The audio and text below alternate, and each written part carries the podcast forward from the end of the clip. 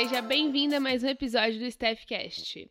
Hoje é a nossa primeira segunda-feira do mês de junho e pensando nisso, os episódios desse mês serão voltados ao tema relacionamento, como eu contei para vocês lá no Instagram pensando aí no mês dos namorados, né? E pra gente começar, eu quero compartilhar aqui contigo cinco dicas para você ter uma relação ali mais saudável, uh, coisas até que eu vivo no meu relacionamento hoje em dia, e também porque eu recebo muita pergunta sobre isso lá no Instagram. Inclusive, se você ainda não me acompanha, aqui na descrição desse episódio tem as minhas redes sociais e você vai poder me acompanhar ali de pertinho, meu dia a dia, meus conteúdos e tem muita coisa legal por lá, tá? Bom, se você namora, se você é casada, eu acredito que esses pontos que eu vou compartilhar aqui vão te ajudar e muito a ter uma relação ali mais leve, mais saudável. E se você é solteira, não tem problema nenhum. Assim você já vai pensando na relação que você deseja ter e não vai aceitar menos do que você merece. Bom, se você estiver anotando, abre o bloco de notas aí. E a primeira dica que eu quero compartilhar aqui contigo: antes de namorados, sejam amigos. Relacionamento é sinônimo de companheirismo. Então, seja no namoro ou no casamento, o casal vai passar por momentos diferentes, experiências, sensações, e com a rotina acelerada que a gente tem, corremos um grande risco de muitas vezes não oferecer o apoio que o outro precisa. Né? A gente acaba ali esquecendo de que temos alguém que precisa do nosso carinho, do nosso afeto, atenção, tanto quanto nós mesmos também, né? A gente também precisa desse suporte quando a gente está passando por momentos difíceis e conturbados. Ser amiga do seu parceiro é mostrar que, apesar das dificuldades, das diferenças de opiniões e dos obstáculos de um relacionamento, você sempre estará ao lado dele e dará todo o seu apoio sempre que for preciso. Afinal de contas, a vida não é feita só de bons momentos e, e momentos fáceis de lidar, né? A segunda dica que eu quero compartilhar aqui com você é escolher permanecer. Claro que existem situações que vão fugir do nosso controle dentro de uma relação e a gente não tem controle sobre o que o outro vai fazer. Né? Existem situações que podem levar a um término, a gente sabe disso. E o namoro, ele foi feito para terminar, né? Ou termina em casamento, ou termina mesmo e cada um segue seu caminho. Mas quando a gente decide estar junto, temos que tomar cuidado para não colocar a separação sempre como uma opção ao menor sinal de problema. Então, é, amar é uma decisão que você precisa reafirmar todos os dias. Então, a segunda dica é: escolha permanecer apesar dos problemas. A próxima dica que eu quero compartilhar é sobre o diálogo, né? Conversem sempre, conversem sobre tudo. O diálogo é a base de qualquer relação.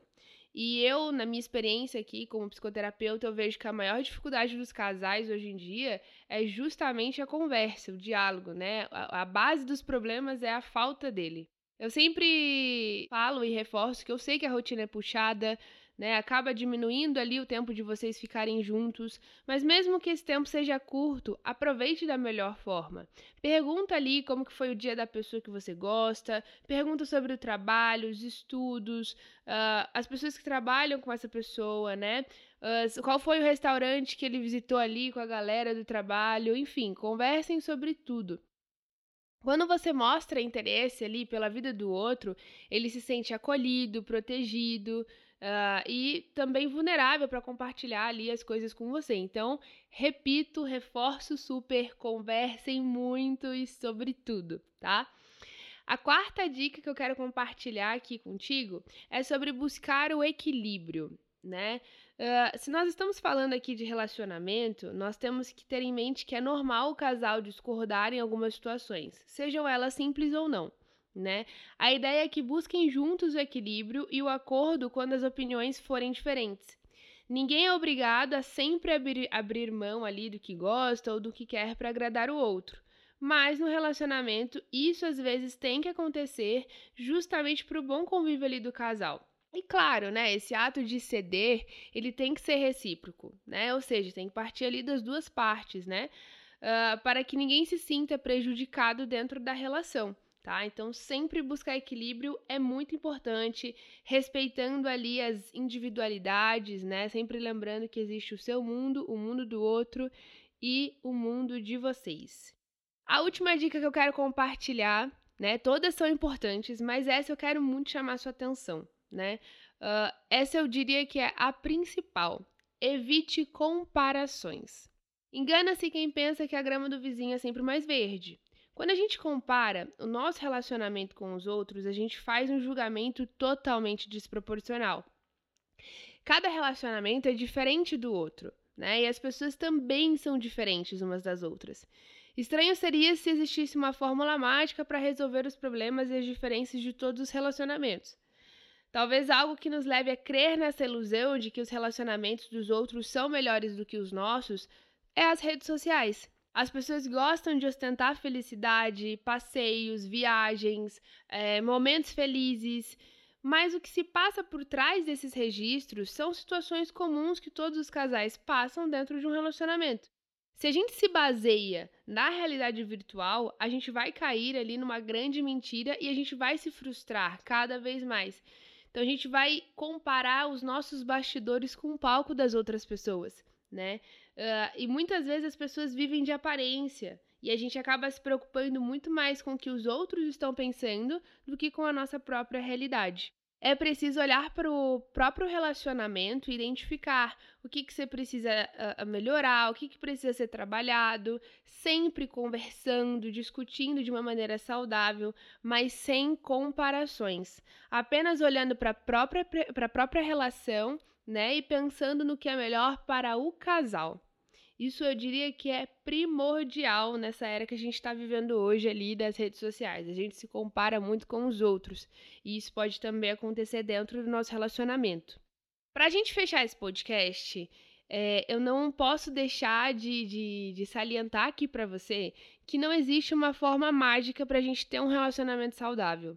Mas existem estratégias para que isso aconteça. Né? O que eu compartilhei com você aqui é o básico para a gente conseguir uh, melhorar alguma, alguns aspectos, melhorar a nossa relação. E quando a gente fala de relacionamento, a gente está falando de um trabalho em equipe, né? Ou seja, ninguém é obrigado a lutar pelo sucesso da relação sozinho. Inclusive, eu já fiz isso e eu não recomendo. Até porque se isso chega a acontecer, a sobrecarga vem à tona e o relacionamento começa a se desgastar cada vez mais e você vai se sentindo cansada, fadigada. E uma dica bônus que eu posso compartilhar aqui contigo é: se lembre sempre que um relacionamento ele exige carinho, atenção, dedicação e respeito.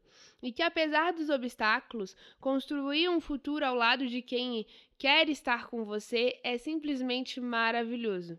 Então, eu espero muito que essas dicas que eu compartilhei aqui contigo, que foram bem básicas, te ajude. E eu desejo que você coloque todas elas em prática e construa o seu relacionamento de uma forma saudável e mais leve. Não esqueça de compartilhar esse episódio com uma amiga e, claro, nas redes sociais também, tá? Eu quero muito saber o que, que você achou, se esse episódio te ajudou. Meu arroba é psicoestefaniaraújo e estará também na descrição desse episódio, tá? A gente se vê em breve, um super beijo e até a próxima!